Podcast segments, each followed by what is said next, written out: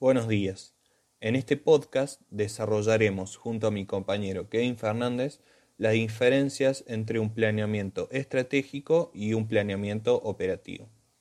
Comenzando con el planeamiento estratégico, debemos decir que es el comienzo de todo, es la visión del futuro de la organización, que se estructura en los factores ambientales externos y en los factores internos, donde definimos los valores, visiones y misión de la organización.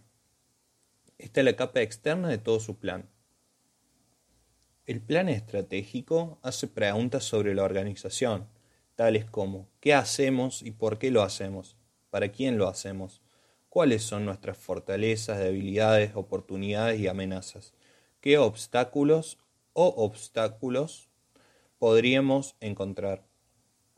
¿Dónde está nuestra organización ahora y hacia dónde queremos ir en el futuro? ¿En qué áreas clave queremos centrarnos? Las prioridades y los objetivos deben limitarse a unos pocos para permitir el seguimiento, así como un ciclo de retroalimentación cíclica donde se evalúa el progreso y se realizan cambios de forma continua, a través de una cadencia de reunión establecida y o reuniones de revisión de estrategia trimestral. Las acciones se crean pensando a largo plazo, normalmente hechas para un periodo de 10 a 15 años, que buscan una visión amplia de la organización, sin acciones muy detalladas, pues sería difícil acertar tantos detalles para un periodo tan largo. Planificación operacional. La planificación operacional es de donde salen las acciones y metas trazadas por el nivel táctico para alcanzar los objetivos de las decisiones estratégicas. En esta planificación, los involucrados son aquellos que ejecutan las acciones que se aplican a corto plazo, generalmente en el periodo de 3 a 6 meses. Aquí, todos los niveles de la organización están involucrados y cuidan el, seguimiento de la rutina, garantizando que todas las tareas y se ejecuten de acuerdo con los procedimientos establecidos, preocupándose por alcanzar los resultados específicos. Cuando las prioridades estratégicas se centran en unas pocas áreas selectas que deben revisarse de manera continua, los planes operativos pueden tener más elementos que van desde una tarea pendiente hasta proyectos en curso a corto, mediano y largo plazo.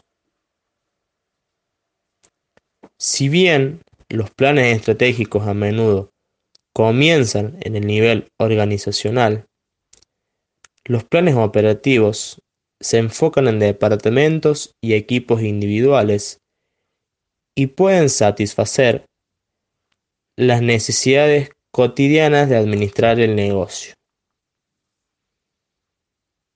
Sin una dirección estratégica fuerte, la planificación operativa puede ser desalentadora.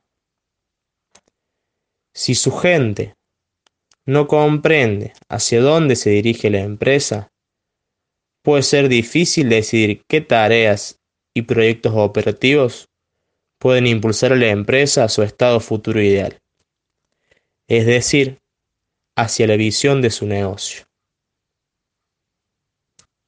En resumen, la planificación operativa se puede hacer al final de una sesión de planificación estratégica. Una vez que se establecen las prioridades y objetivos de la organización.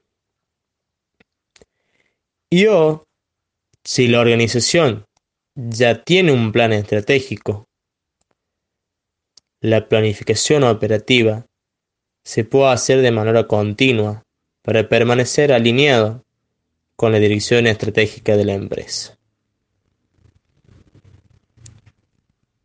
Los planes operativos hacen preguntas como ¿qué proyectos necesitamos llevar a cabo para lograr nuestros objetivos? ¿Qué tareas diarias necesitamos implementar, continuar o detener para funcionar? ¿Quién es el responsable departamental o individualmente? Esta tarea o acción apoya la visión, visión y valores de la organización?